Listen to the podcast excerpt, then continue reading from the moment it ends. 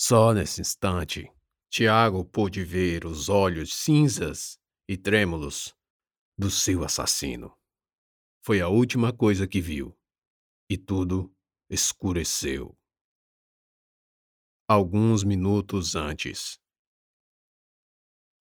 Leonel segurava o volante de seu carro com a mão esquerda e com a direita o telefone celular. Falava com a esposa, que, aos prantos, anunciava a morte do filho. Ele morreu, Leonel, ele morreu. Sua esposa dizia repetidas vezes. Leonel desligou o telefone e estacionou o carro num espaço vazio no acostamento da rua. Pôs o veículo no neutro e tentou chorar. Buscou por memórias de momentos com seu filho, o único filho. Agora estava morto. E era apenas uma criança. Por que eu não sinto nada? se perguntou. Leonel queria sentir ao menos um aperto no coração, alguma raiva ou ódio, ou quem sabe sentimento de vingança. Nem mesmo a vontade de cortar os poços lhe rondava as ideias como minutos atrás. Olhava para o conjunto de barbear, que ganhara de presente de aniversário. A navalha, límpida como um espelho, na caixa de madeira junto ao pincel de espalhar espuma. Estava entorpecido. O mundo parecia girar em câmera lenta. O torpor não havia sido causado por nenhum remédio, porque Leonel recusara tomar pílulas que lhe atenuassem o sofrimento. Mas qual sofrimento? Qual? Estava anestesiado. Lembrar do filho em momentos bons parecia de alguma forma trazer a última imagem, a cena, a dor que não era dor. Não, eu não posso desmoronar, não agora. Pensou rapidamente. Onde? Onde errei? Logo hoje, sábado, eu poderia ter evitado. Eu, eu poderia ter feito mais. Leonel que desde o princípio já se cobrava pela pressuposta omissão de cuidado, agora supunha com todas as variáveis que ele havia sido, em parte, responsável. Aliás, a vida toda tinha sido assim uma busca incessante pela qualidade de vida da própria família, incluindo segurança. Segurança. Ligou o carro e voltou a dirigir.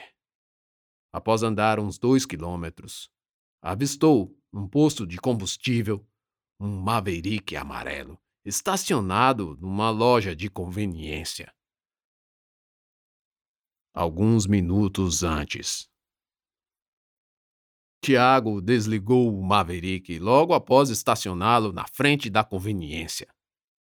Os três desembarcaram do carro Bruno e Sandro estavam famintos e tomaram logo a iniciativa de fazer os pedidos. Já era hora do almoço.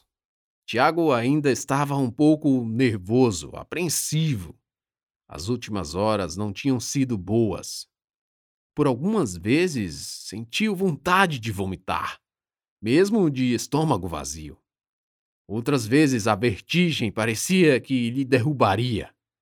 Sandro, embora não percebesse os sintomas de seu irmão, fazia questão de tentar acalmá-lo. Bruno pediu um misto quente e um refrigerante em lata. Sandro pediu uma lasanha e um suco de laranja. Tiago não pediu nada. Havia perdido a fome. Os três já estavam sentados, acomodados numa mesa com quatro cadeiras, quando um diálogo se iniciou. Não vai comer nada? perguntou Sandro a Tiago. Não estou com fome. Sandro examinou Tiago por completo. Viu finalmente que seu irmão tinha ficado chocado. Perdeu a paciência e disse: Olha aqui, meu irmão. Se acha que a gente veio aqui para ficar de mimimi, você está muito enganado. Aquilo foi uma bobagem. Não vai dar em nada. Tiago retornou o olhar para Sandro. A bronca do irmão mais velho pareceu não ter surtido efeito algum na mudança de humor. Enquanto isso, Bruno ficava calado, esperando o clima entre os dois irmãos esfriar. Subitamente, Tiago ignorou a sugestão do irmão e, por fim, tomou o lugar de vítima, ficando muito irritado. Por que você não vai para o inferno? disse Tiago para Sandro. Meu chapa, aí você está exagerando. Sandro se afastou do encosto da cadeira, se aproximando da mesa. Você é o queridinho da mamãe e não sabe o que é o inferno. Eu? apontou para si mesmo. Já vim do inferno e sei muito bem como é. Tiago ficou calado. Refletiu por alguns segundos o que seu irmão acabara de dizer. Não tinha sido fácil suportar o sofrimento da sua mãe, de seu pai e até mesmo o de Sandro, ainda que tendo em conta as péssimas escolhas que o irmão sempre fez. Ele, Tiago, ao contrário, sempre estudou, esforçou-se para conseguir o que sempre desejou ter. Durante a reflexão, olhou para o lado de fora e viu o Maverick amarelo estacionado. Relembrou do sacrifício para conseguir aquele presente. Longas madrugadas de estudo para assimilar todo o conteúdo do vestibular de medicina, que pela tradição era sempre o mais concorrido. Era o orgulho do pai e da mãe. Enquanto o irmão mais velho era a escória, ovelha negra. E isso o deixava ainda mais compadecido com o irmão errante, ao mesmo tempo em que um enorme peso de responsabilidade, pela expectativa, era depositado nas suas costas. Seus pais tinham uma longa, bonita e memorável história de superação. Infelizmente, seu irmão resolveu tomar outro caminho. E para Tiago restavam as provações, ainda tão jovem, e a convicção da obrigação de ser motivo de orgulho para os pais. Orgulho que para ele seu irmão havia destruído. Alguns minutos antes. Por alguns minutos, Leonel perdeu totalmente a audição. As pessoas à sua volta falavam, mas apenas o movimento dos lábios era percebido pela visão. Ele estava sentado no meio-fio da calçada. Suas pálpebras pesavam e sempre que fechavam, no ato de piscar, pareciam não suportar o próprio peso, como se tivessem de ficar indefinidamente fechadas. Sua esposa fora acompanhando o filho na ambulância ao hospital de emergência. Três pessoas relataram o acontecido ao pai do menino atropelado. Um guarda de trânsito ouviu atentamente as três testemunhas e anotou cada detalhe. Senhor Leonel. O guarda se acocorou, pôs a mão no ombro de Leonel. Senhor, o senhor está me ouvindo? O senhor precisa ir à delegacia. Leonel não ouvia nada. Estava catatônico, perdido nos pensamentos, imaginando ser aquilo um pesadelo.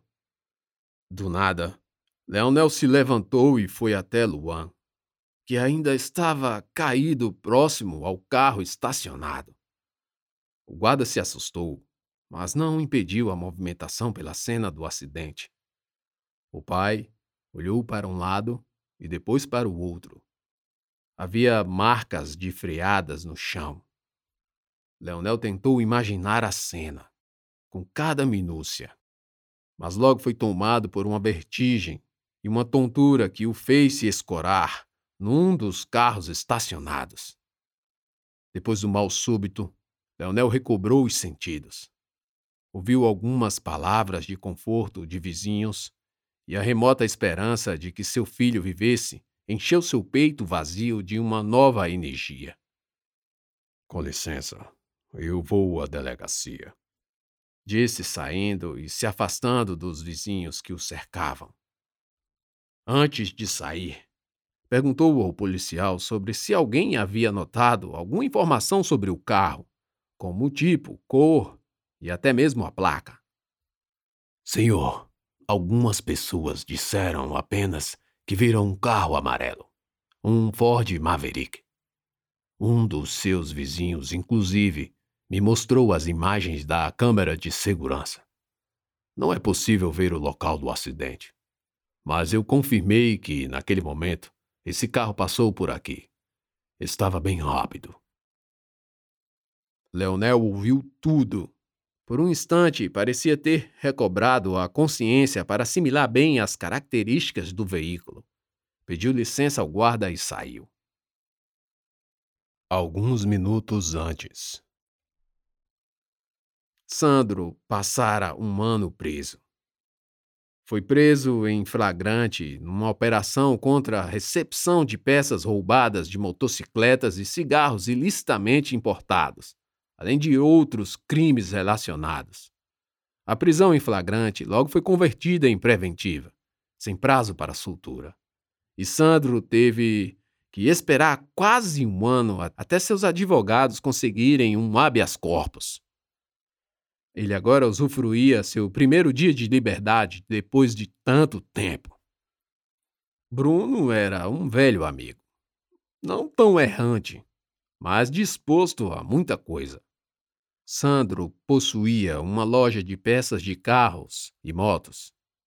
Com certas amizades, ele passou a comprar e revender peças de carros roubados e levados a desmanches. Com o tempo, a quadrilha caiu e levou consigo os receptadores, entre eles Sandro. Sua família não era pobre e os motivos para a prática do crime passavam longe de determinismos, tais quais a necessidade e o meio ambiente. Pelo contrário, seu pai era um empresário bem-sucedido, e o desvio de Sandro para um negócio próprio deu-se por atritos internos nos negócios da família. Mesmo assim, depois de preso, obteve todo o apoio do pai, que gastou uma fortuna com advogados. Cabeça de peixe, meu irmão. Sandro falou para Tiago, que dirigia o Maverick. Tiago estava respirando com dificuldade. As duas mãos suadas apertavam repetidamente o volante. Tiago fazia esse movimento sempre que achava que a sensibilidade de seus dedos e mãos acusava um formigamento. Além da dormência nas mãos, pensamentos vinham como uma corrente de águas revoltosas. Olhou para as mãos suadas, que ainda seguravam firme o volante. Puxou o ar e soltou-o logo em seguida. Mas quase tudo, quase toda a sua reação era involuntária e embora a inspiração diafragmática ajudasse na circulação de oxigênio, ele o fazia sem perceber. Fica frio, cara. Bruno, do banco de trás, deu umas tapinhas no ombro de Tiago, numa tentativa de consolo, e depois olhou para Sandro, que, do banco do carona, devolveu-lhe o olhar por cima do ombro. Os dois sorriram. É melhor a gente parar no posto, disse Sandro, apontando para um posto de combustível a uns 50 metros. Tiago deu sinal que iria entrar e parou o carro próximo à conveniência. Sua caixa torácica se expandia enquanto ele respirava com força. Engoliu seco e desligou o carro.